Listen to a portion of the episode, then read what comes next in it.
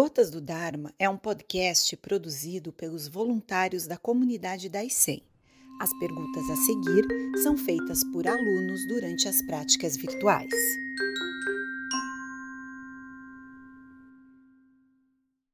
Sensei, ver o mundo sem as lentes coloridas seria enxergar sob a perspectiva da cultura? A cultura é parte das cores que tingem as nossas lentes, né? É parte. E, sem dúvida, somos filhos da nossa cultura, daquilo que pensamos que é a vida, o universo e tudo mais, dependendo dos olhos dos nossos mestres do passado, da literatura, do cinema, de tudo que vemos. Por isso, mudam as nossas perspectivas. É muito diferente o pensamento a respeito de si mesmo e da sociedade de um homem do século XIX e de um homem do século XXI. É claro que, às vezes, né, alguém tem uma cabeça que está localizada num tempo passado. Angela Merkel disse que Vladimir Putin é um homem do século 21 com uma cabeça do século 19 que acredita em impérios, em conquistas, em territórios, né?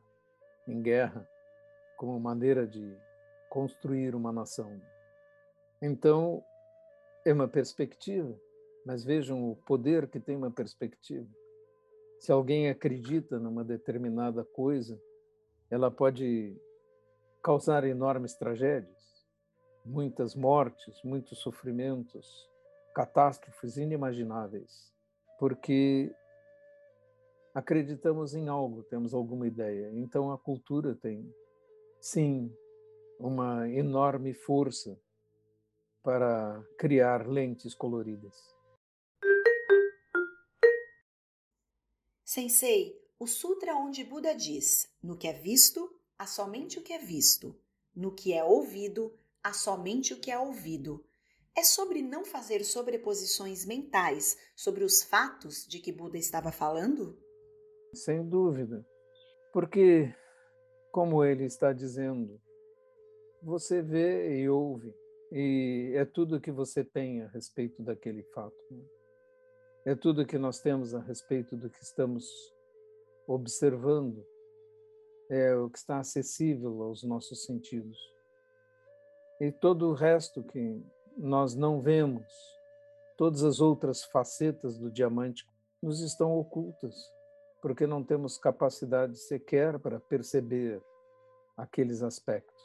Mas quando nós praticamos a Zen, nós começamos a abrir nossa mente e é frequente alguém vir contar uma experiência em que as coisas que estava olhando de repente, de uma forma sutil, se alteraram e são diferentes do que antes parecia.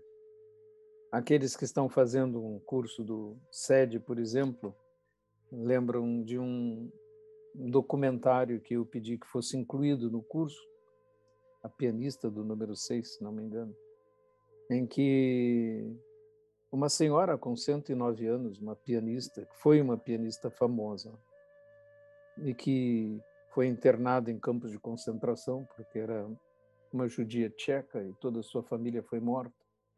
É, o único que escapou foi seu filho.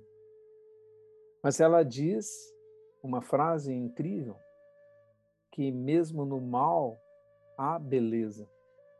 Esta frase é, tem grande profundidade, porque significa ver múltiplas, múltiplas facetas de uma mesma coisa e vindo de uma vítima é, extraordinária. Esse documentário que recebeu um, um, um Oscar de melhor documentário antes uh, da morte dela. Né? Mas assistam, Sensei, para poder ver o mundo como ele realmente é, só o zazen é o caminho? É o único caminho que eu conheço.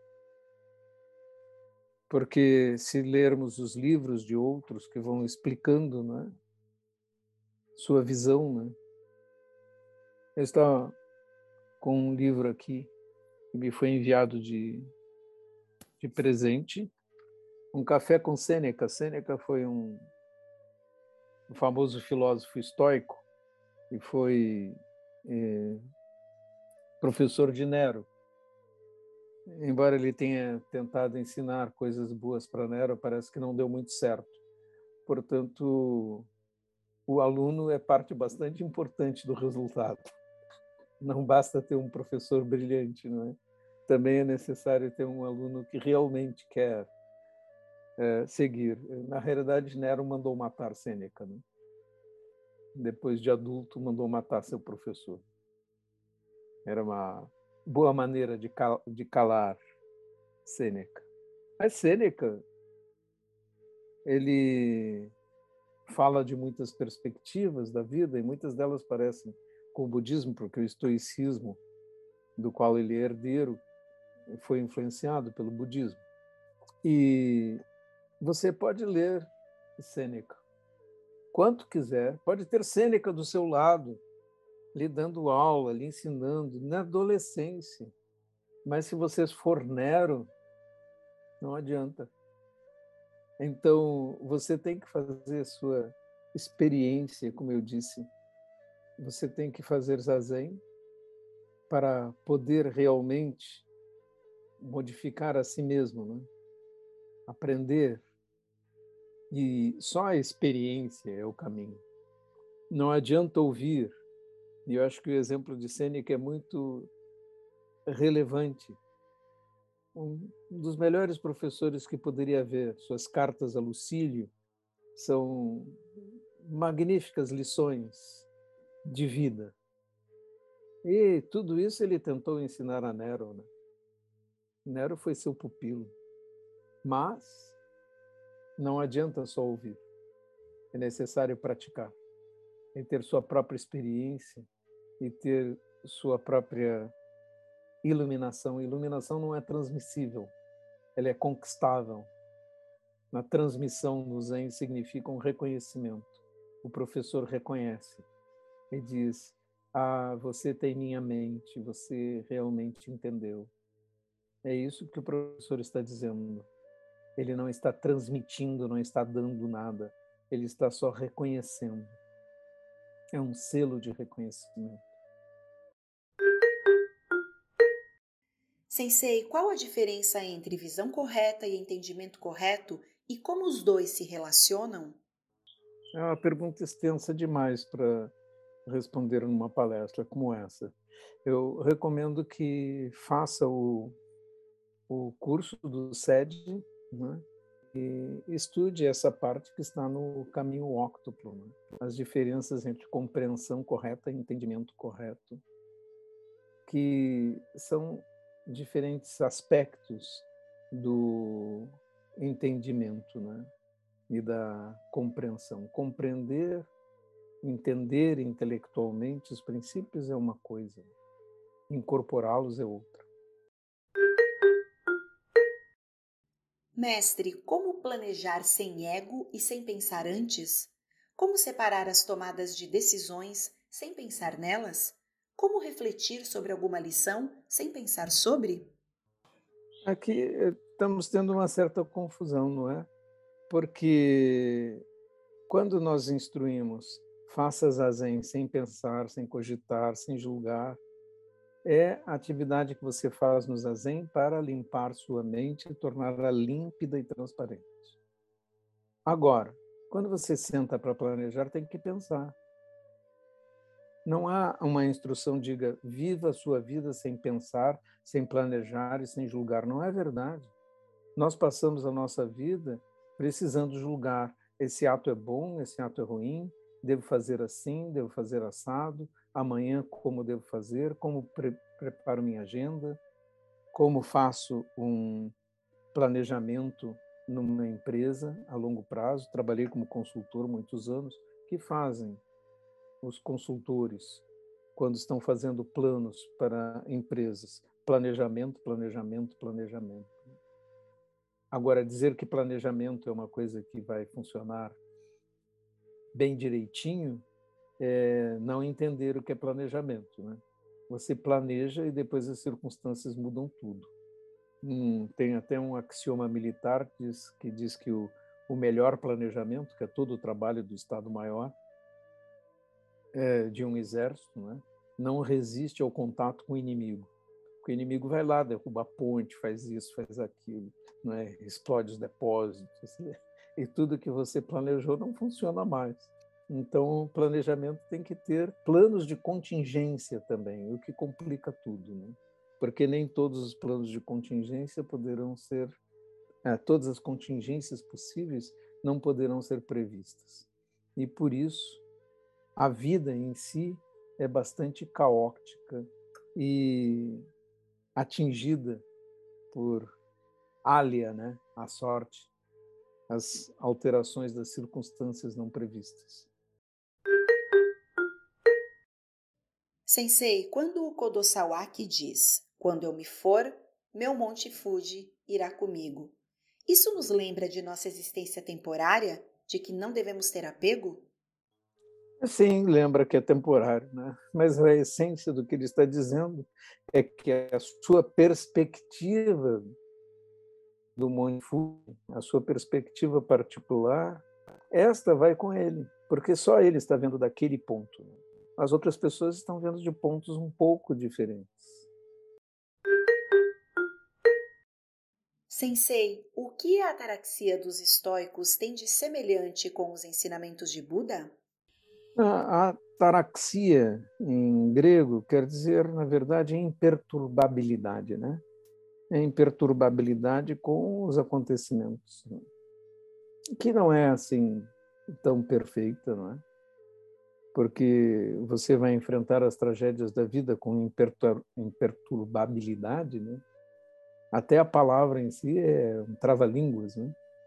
Então, em alguns momentos, por mais que você conceba em permanência e tudo mais, conceba a vida de uma perspectiva de compreensão, em alguns momentos você será perturbado, isso é natural. Em alguns momentos você vai chorar, em alguns momentos você vai se entristecer, e as histórias dos mestres estão cheias de referências a esses aspectos. Né?